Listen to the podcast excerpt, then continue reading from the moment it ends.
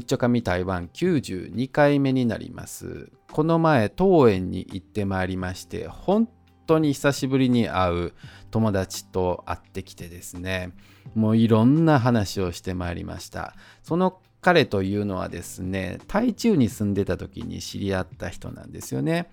で台中に住んでた時は自分のお店を持っておりましてそこで主に日本茶とか台湾茶を売ってたんですけれどもでいろいろと手伝ってもらう人を探さなあかんということで募集したらですね応募してきていただいた方なんですけれどもその方っていうのがね当時もですかね日本語教師をしていてですね本当に日本語も中国語も完璧に話せるという方なんですけれども、まあ、もちろん台湾人の方方なんで中国語は完璧なんですけれどもね。でもね本当日本語もですね本当によどみないぐらいずっと喋れるというか深い話もできるっていうぐらい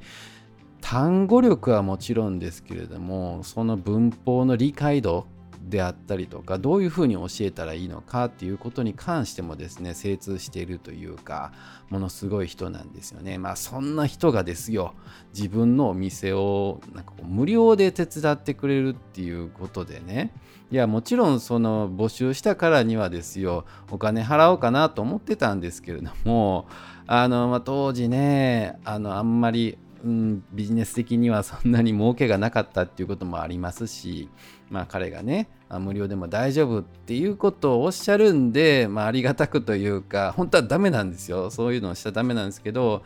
あの、まあ、無料であの手伝っていただいたっていうことなんですね。でその手伝っていただいた内容というのがですね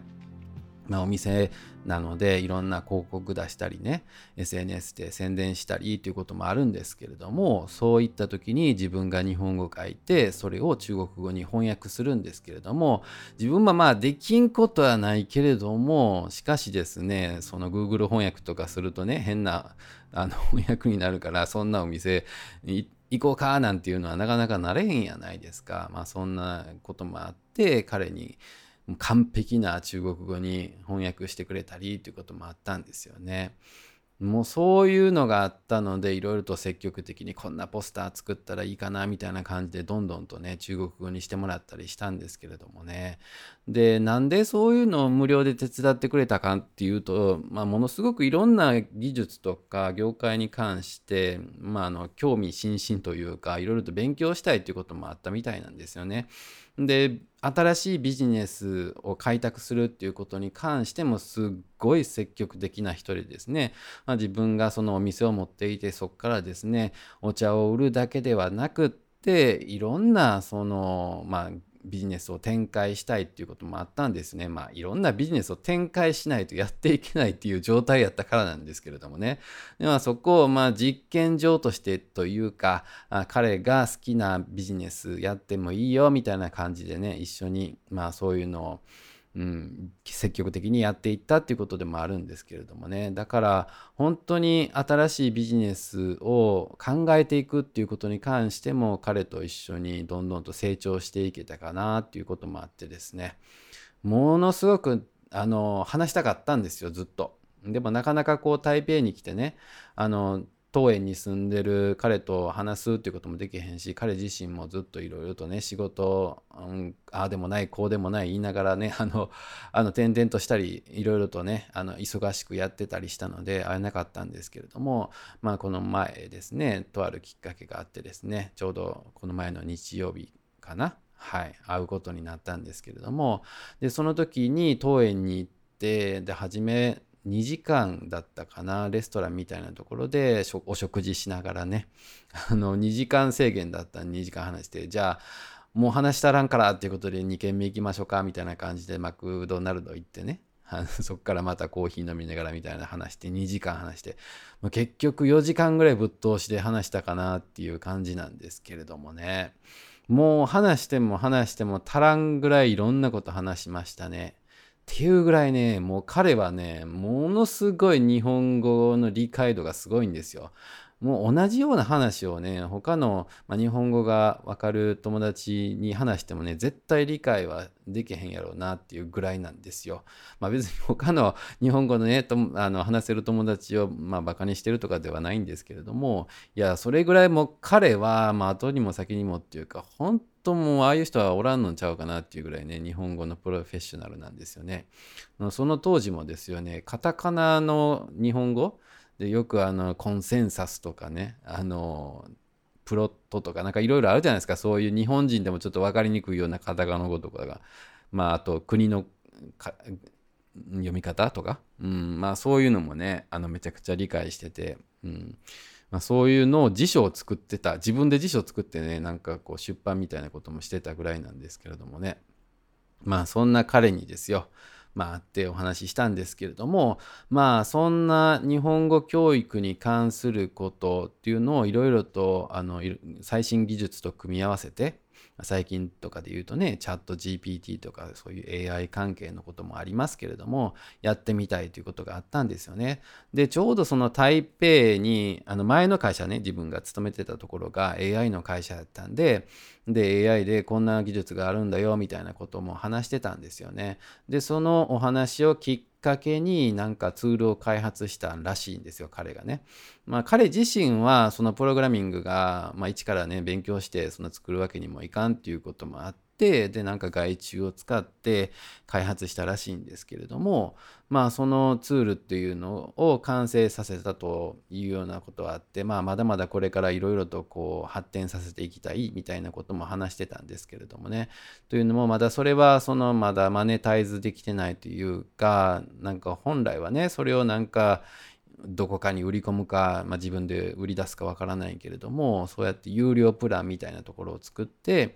あのまあ教師をしながらもあるかもしれないけれどもあの何て言うんですかね不労所得まではいかないかな、うん、そんな感じで自分がお金儲けにつながることをしたいということなんですよね。なんかこう教育っていうとどうしてもお金儲けするっていうとなんかがめついみたいなイメージもあるかもしれないですけれども人間みんなね儲けていかないとね生きていかれへんのでね。先生としてもやっぱりそういったあの道を開発していかんとあかんのかなっていうふうに思ってるんですよ。だから彼はすっごい真面目なんですけれどもねやっぱりお金のことになると二の次になってしまうというかビジネスのセンス自体はねなかなかそこはついてけえへんっていうのはあるじゃないですか。なんかこう職人肌の人とそういうなんですか起業家みたいなんてちょっとまあ頭の思考が違うのかわからんのですけれども まあなかなかねその、うん、両方手に入れるっていうのは難しいっていうこともあって彼はどっちかっていうと職人というかそうやって自分で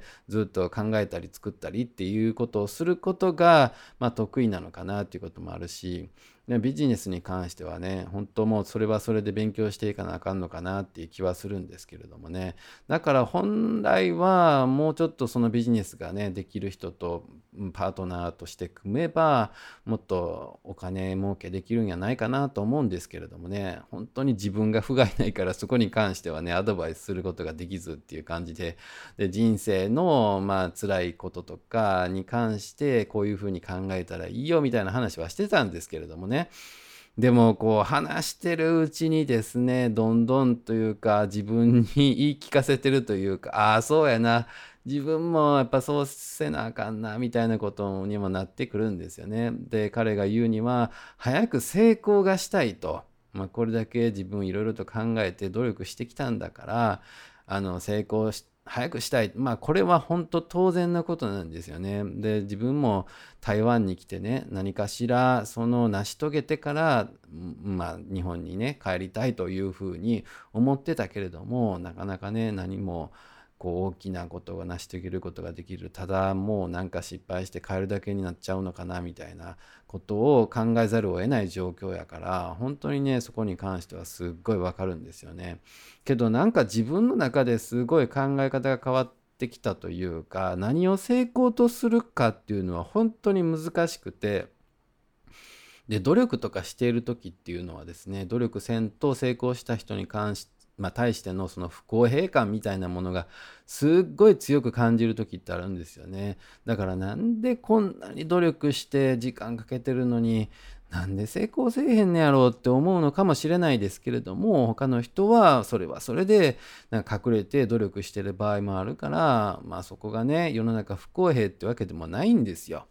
でまあ思たんがあの例え話なんですけれどもあの信号あるとするじゃないですか。でまあ台湾やったらね、えー、そこであの40秒みたいな感じであの次に青になるまでの時間が書かれてるんですけれどもカウントダウンされるんですけれどもねそうなってるうちに30秒っていうところで横にふわーっとこうあの信号を渡ってしまう人がいるとするじゃないですか。まあそれたまたまね車が来てなかったからっていうこともあるのかもしれないけれどもでそこでまた30秒待たなきゃいけないと。自分はまあもちろん車来てへんねやから気をつけていったらいいんやないかと思って赤信号を無視して渡ることもできるんだけれどもしかしなぜ自分はそこを渡ろうとしないのかで横に他にいる人も30秒ずっとあの我慢して待っている人もいるんですよね。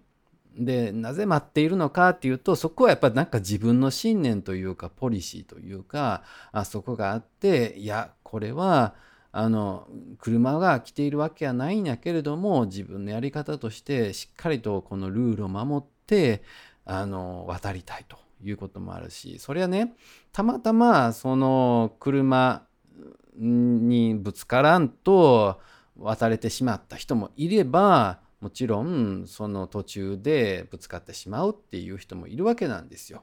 うん、もちろんそれはそれでただしかしあの青信号で渡って引かれてしまうわけも まあ人もいるわけなんですよ。もうそれはなんか運命というか運が悪いというかそういうこともあるんですよね。だから人生どちらをとってもですよ赤信号で無視する人も青信号で渡って引かれてしまう人もどちらもやっぱり人生なんですよ。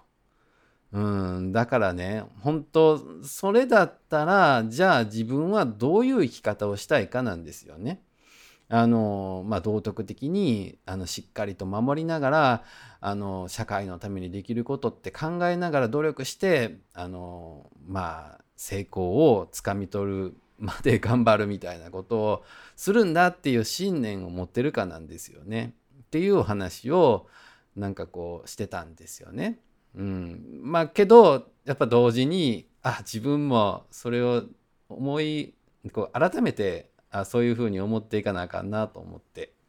うん、というはい。もう彼と会うと本当に学びが多いなっていうふうに思いました。まあそんなことを考えさせてくれる友達に感謝です。ありがとうございます。以上です。